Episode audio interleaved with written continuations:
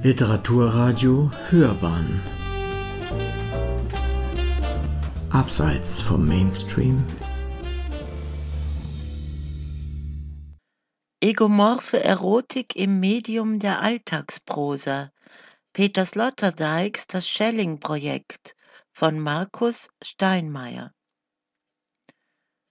in seinen berühmten Vorlesungen über die Methode des akademischen Studiums, die Schelling im Sommersemester 1802 in Jena hielt, propagiert der ehemalige Bewohner des Tübinger Stifts das Zitat von der Fähigkeit, alles, auch das einzelne Wissen in den Zusammenhang mit dem ursprünglichen und einen zu erblicken, Zitat Ende, es abhänge ob, Zitat, man in der einzelnen Wissenschaft mit Geist und derjenige höheren Eingebung arbeite, die man wissenschaftliches Genie, Zitat Ende, nennt.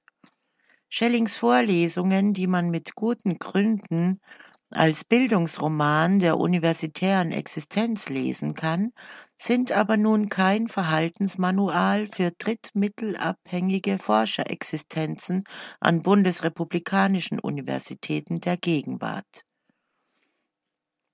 Sie können dies auch deshalb nicht sein, weil der große Wurf einer Logik der kleinsten publizierbaren Einheit gewichen ist, die letzten Endes keinen Durchblick mehr auf die Erkenntnislogik oder gar die Identität eines Faches mehr ermöglicht. Was aber passiert, wenn man den großen Wurf plant, zeigt auf amüsante, aber auch irritierende Art und Weise Peter Sloterdijks zweiter Roman Das Schelling-Projekt.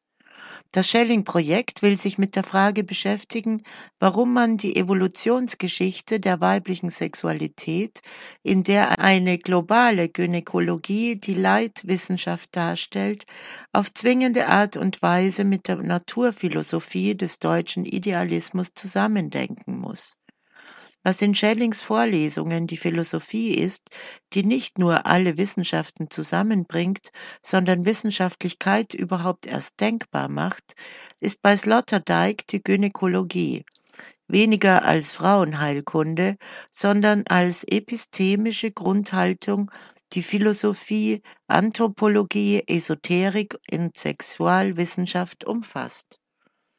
Das ist natürlich herrlich abgründig und provokativ. Diese Referenz an Forschungslogiken ermöglicht natürlich die Lektüre als Wissenschaftssatire.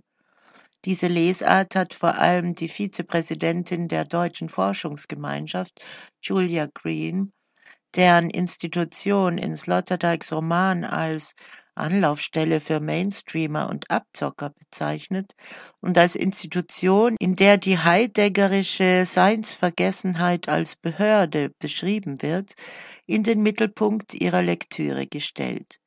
Für Julika Green ist Sloterdijks Roman eine burleske und bourgeoise Variante des angloamerikanischen Universitätsromans. Andere Lektüren rocken vor allem formale Aspekte, wie zum Beispiel die Form des Briefromans, aber auch die erotisch bis pornografischen Aspekte des Textes in den Mittelpunkt.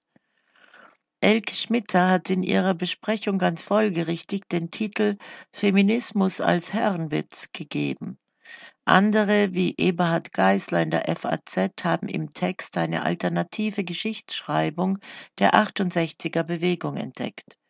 Das heißt, mit Foucault, die Wahrheit über die sexuellen Praktiken, Vorlieben und Inszenierungen ist die Wahrheit über die 68er.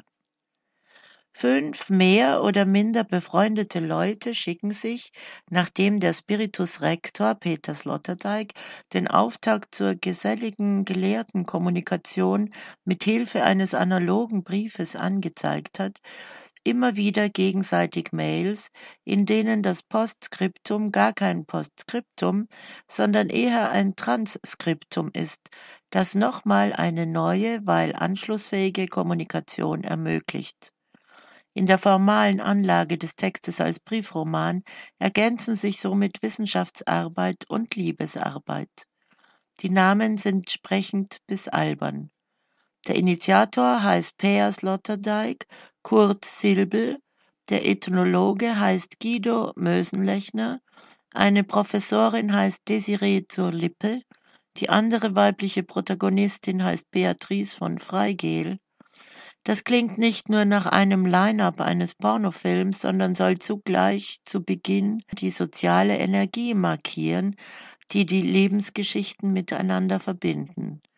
Die Sexualität in all ihren wunderbaren Möglichkeitsräumen von Tantra, Silbel mit Freigel, im Kiel der ausgehenden 70er Jahre bis Gangbang Desiree zur Lippe in der Gegenwart der Erzählung. Sowohl Wissenschaft als auch Sexualität agieren im Roman mit Hilfe des Vorlagenprinzips. Wissenschaftlich und oder erotisch kann nur dann agiert werden, wenn man sich über die Grundlagen der Handlungen erotischer wie kommunikativer Art schriftlich verständigt hat. Der Akt wird zur Akte, der Gedanke zum Formular. Konsequenterweise bildet sich dies auch in der Struktur des Romans ab.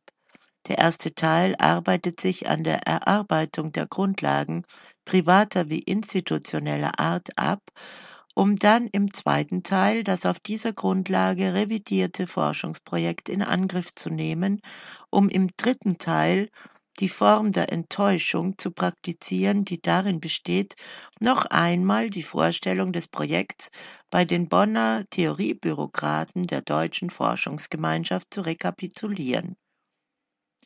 Der erste Teil dient noch einmal der Selbstverständigung der Gruppe und auch bei einigen, wie zum Beispiel Silbe und Sloterdijk, der autobiografischen Relevanz des Projekts. Der Subjektivitätsvertrag als Grundlage der wissenschaftlichen Zusammenarbeit dient dazu, zu gestehen, zu bekennen, sich gemeinsam zu erinnern. Die großartigsten Passagen für den universitär sozialisierten Leser liegen im zweiten Teil.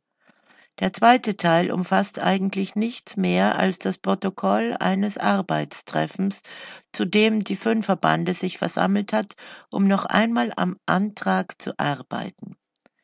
Die Schilderung oszilliert zwischen einer Travestie von Forschungstreffen von Poetik und Hermeneutik, einer Satire auf die die sogenannten Scientific Retreats der Exzellenzcluster und dem Wiedererkennungseffekt von Protokollen der Forschungskommissionen an hiesigen Universitäten.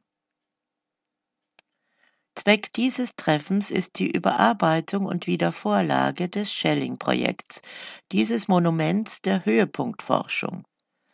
Schelling-Projekt dient als Kennwort für jenes Forschungsvorhaben, das, Zitat, die biosozialen Prämissen des weiblichen Sexuallebens in der Zeitspanne zwischen der Altsteinzeit bzw. dem Mittelpaläolithikum 200.000 bis 40.000 Jahre und der Gegenwart im Licht der Hypothese progressiver Subjektivierung bzw. Personalisierung des Lusterlebens untersuchen möchte.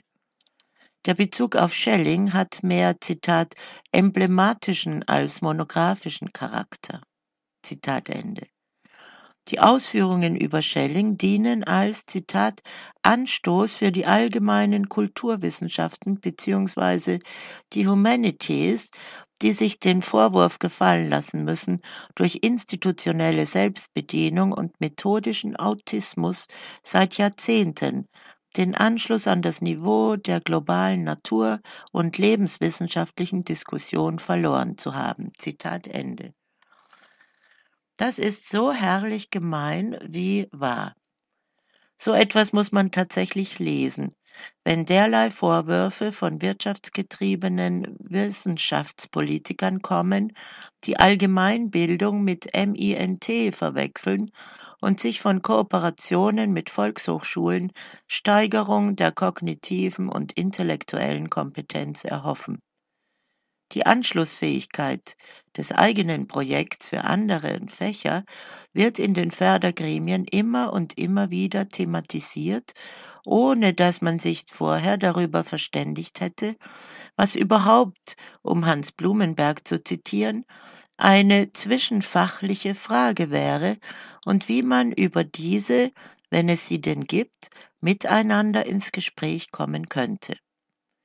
Es muss als ein gelungener Wurf bezeichnet werden, dass der Roman unterschiedliche Schriftmodi miteinander in Beziehung setzt, den handgeschriebenen Brief, E-Mails und ihre Anhänge und nicht zuletzt das Sitzungsprotokoll.